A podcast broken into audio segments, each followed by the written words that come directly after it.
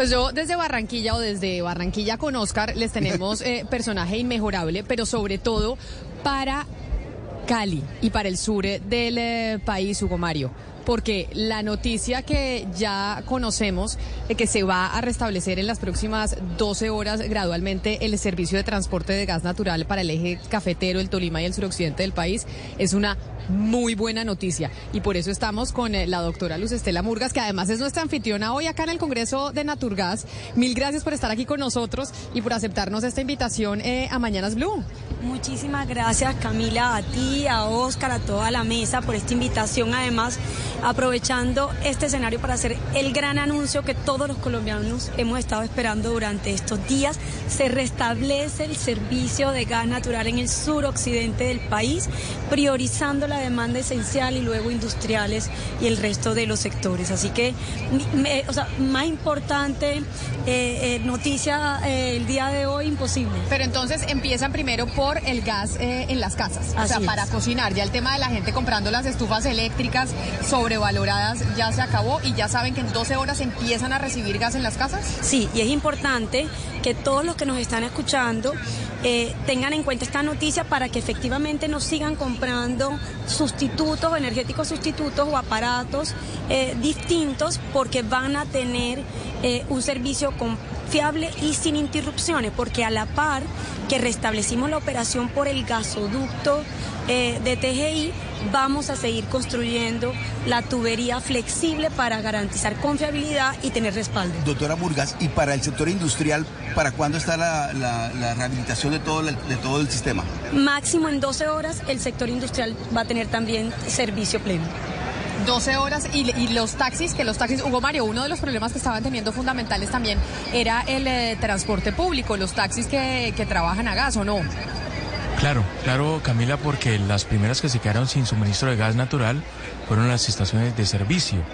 Entonces, en consecuencia, el 70% de los taxis que utilizan este medio de combustible pues no podían eh, trabajar normalmente, tuvieron muchos que regresar a, la gasolina y estaban teniendo dificultades para, para transportar a pasajeros en, los municipios y ciudades del suroccidente del país, pero pues esperemos que ya retornen también el gas a las estaciones. No sé si la doctora Murgas tenga eh, la fecha y hora exacta para el regreso del gas natural vehicular a las estaciones de servicio para los taxis? Van a entrar en el término máximo de 12 horas, eh, van a entrar gradualmente todos los sectores. Comenzamos por la demanda esencial, que son principalmente residencias, luego comercios y por supuesto también ahí van estaciones de servicio y al final, cumplidas esas 12 horas, esperamos que también los industriales estén conectados.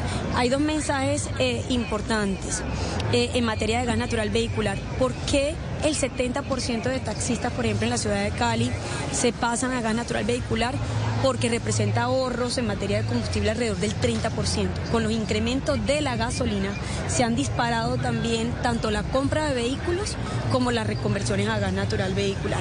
Y esta situación, Camila, vale la pena resaltarlo y Oscar, eh, nos lleva a concluir que el gas natural es esencial y vital en la vida de los colombianos. Claro, pero usted está diciendo eso, por cuenta del aumento del precio de la gasolina, más gente se está convirtiendo al gas natural en términos de transporte público. Es esencial el gas, pero vemos en eh, la prensa nacional que usted ha dicho que las reservas de gas natural en el, están en el nivel más bajo en 17 años. O sea, nos estamos pasando a gas natural. Se está promoviendo que la gente use gas natural, pero las reservas están más bajas que nunca. Camila ha dado en un punto importante y yo creo que acabamos con el informe de reservas que se publicó ayer.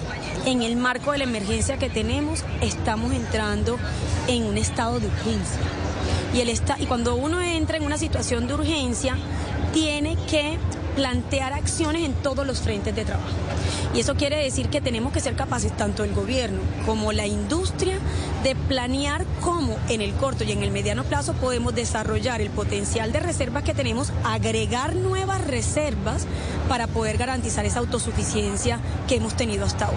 Y entonces, cuando tenemos un reporte en el que el 10% de las reservas probadas se han disminuido frente al año inmediatamente anterior, lo primero uno que, tiene que concluir es que hay que acelerar y expandir la actividad exploratoria. La única manera como le podemos garantizar a 36 millones de colombianos que hoy tienen en sus casas gas natural, es pudiendo desarrollar ese potencial para acelerar de manera anticipada esas moléculas de gas. Pero mire, doctora Murgas, eh, precisamente en el mes de enero el presidente Petro y el ministro de Hacienda, en ese momento, doctor Ocampo, dijeron que una vez que se conociera este informe en mayo de la Agencia Nacional de Hidrocarburos, el gobierno tomaría una decisión con respecto a, los nuevos contratos que se iban a dar para exploración de hidrocarburos. ¿Cuál es el mensaje de Naturgas de ustedes en este, este Congreso para el gobierno después de conocido este, este informe de la Agencia Nacional de Infraestructura? Yo creo que tenemos que insistir, Oscar. Tenemos que insistir, insistir con argumentos. Yo quiero eh, repetir que la emergencia actual sumada a el decaimiento de las reservas probadas nos lleva de manera inexorable a, terminar, a determinar un plan de acción que nos permita tener moléculas de gas en el menor tiempo posible. Nosotros tenemos que responderles a los colombianos. Los colombianos utilizan el gas desde que se levantan para cocinar, para, para hacer el desayuno, en toda la jornada laboral hay eh, familias que dependen de como actividad económica principal del transporte de pasajeros, como son los taxistas, pero hay también restaurantes, hay hoteles que utilizan el gas natural porque es más barato, porque es más barato y porque por supuesto adicional tiene unas condiciones ambientales que lo hacen apropiados en este eh, tránsito, tránsito hacia energías más limpias. Pero, doctora Murgas, siguiendo el tema de las reservas, eh, ya sabemos la controversia con el gobierno y por ahora eso no va a cambiar y quería que hiciéramos de cuenta que eso no va a cambiar. ¿Cómo está el futuro de las reservas a largo plazo, teniendo en cuenta que estas son cosas de inversiones eh, de muchos años? Hoy en día, eh, ¿usted qué nos diría que los informes de reservas para dos, tres, cuatro, cinco años, cuál sería la tendencia si las cosas se mantienen como están y el gobierno prohíbe los nuevos, las nuevas firmas de contratos? Insisto que hay que presentarle al gobierno eh, la necesidad y la urgencia que tiene eh, eh, acelerar actividad exploratoria en los contratos ya suscritos y también establecer un plan de acción en otro frente que es la suscripción de nuevos contratos.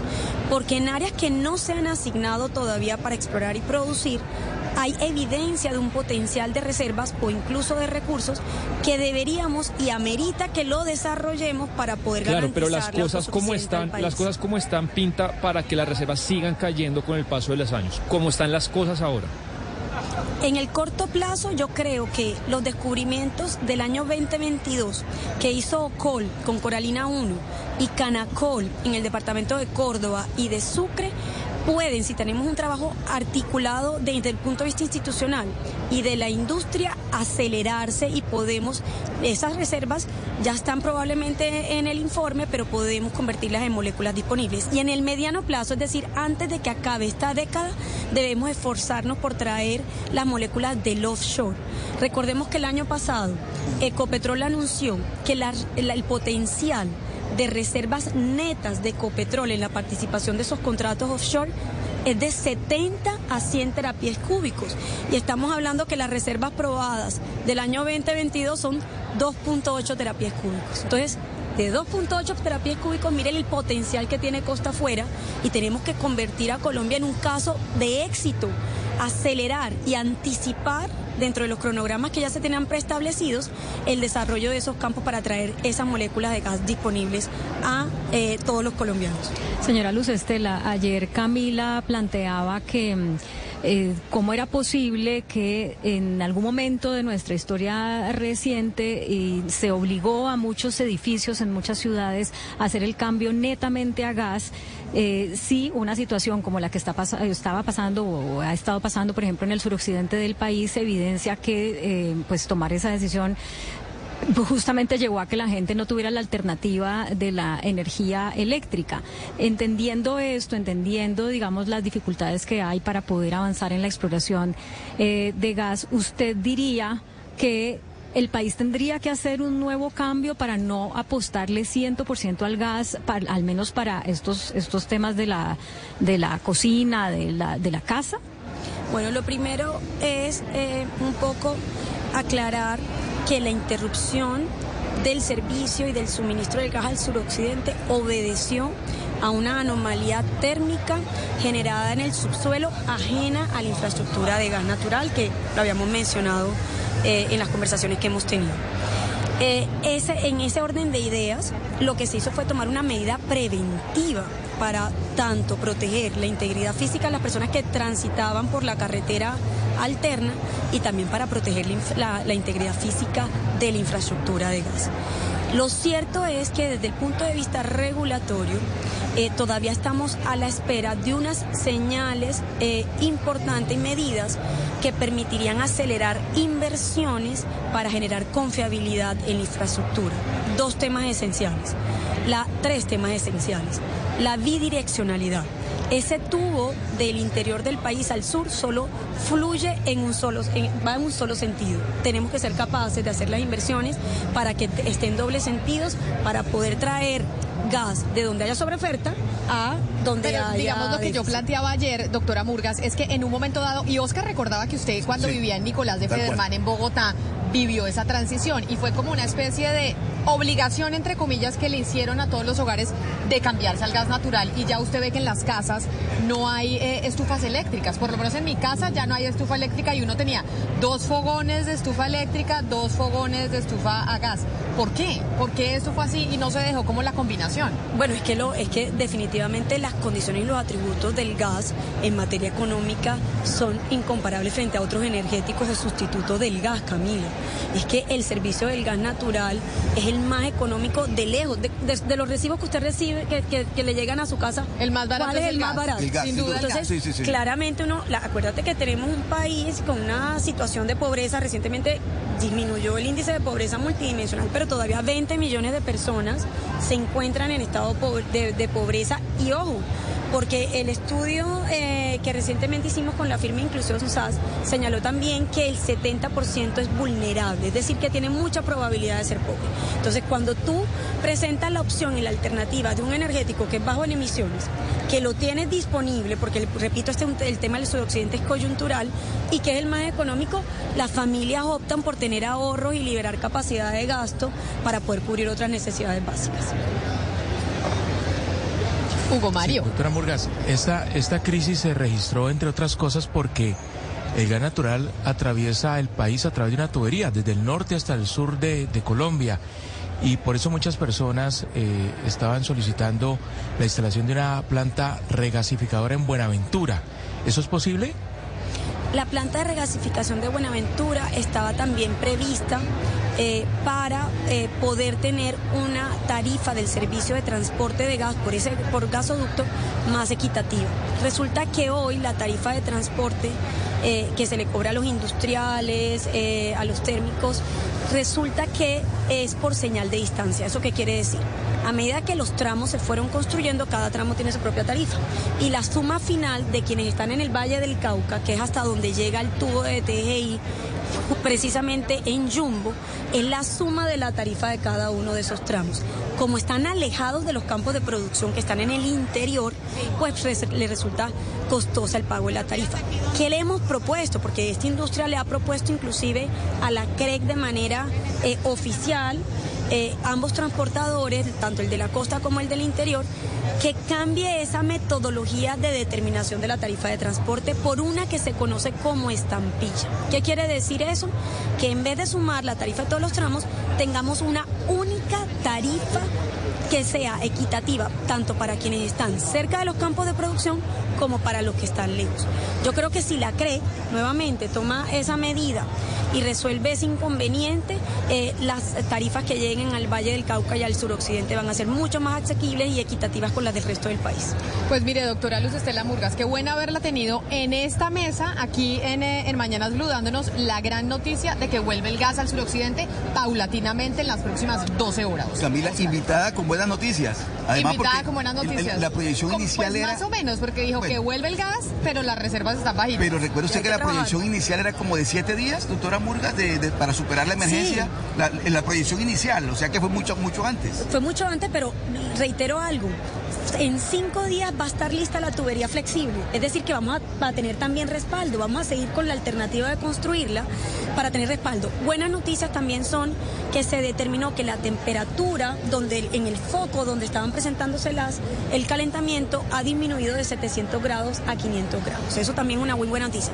Quiero finalizar con algo muy importante para los usuarios. Por favor, no abran las llaves del gas no abran las llaves del gas. Es muy importante mantenerlas cerradas, eh, también los centros de medición, mientras que se restablece 100% Ah, el eso me parece importante, o sea, dejar la llave cerrada y entonces cuando uno lo vaya a usar, ¿cómo hacen? No, dejar las llaves cerradas hasta que tengan la noticia de las distribuidoras de su territorio de que el servicio está restablecido. Cuando está restablecido, ahí sí abrirlas. Es un peligro que las mantengan abiertas mientras que está llegando la presión del gas. Me parece Eso es muy importante que lo repliquemos. Pues es la doctora Luz Estela Murgas, la presidenta de Naturgas, que nos recibe aquí en Barranquilla y que además pues nos atiende con esta buena noticia que se restablece el servicio de gas natural en el suroccidente del país. Doctora Murgas, mil gracias y por Muchísimas recibirnos. gracias a ustedes que siéntanse en casa y mil gracias por acompañarnos.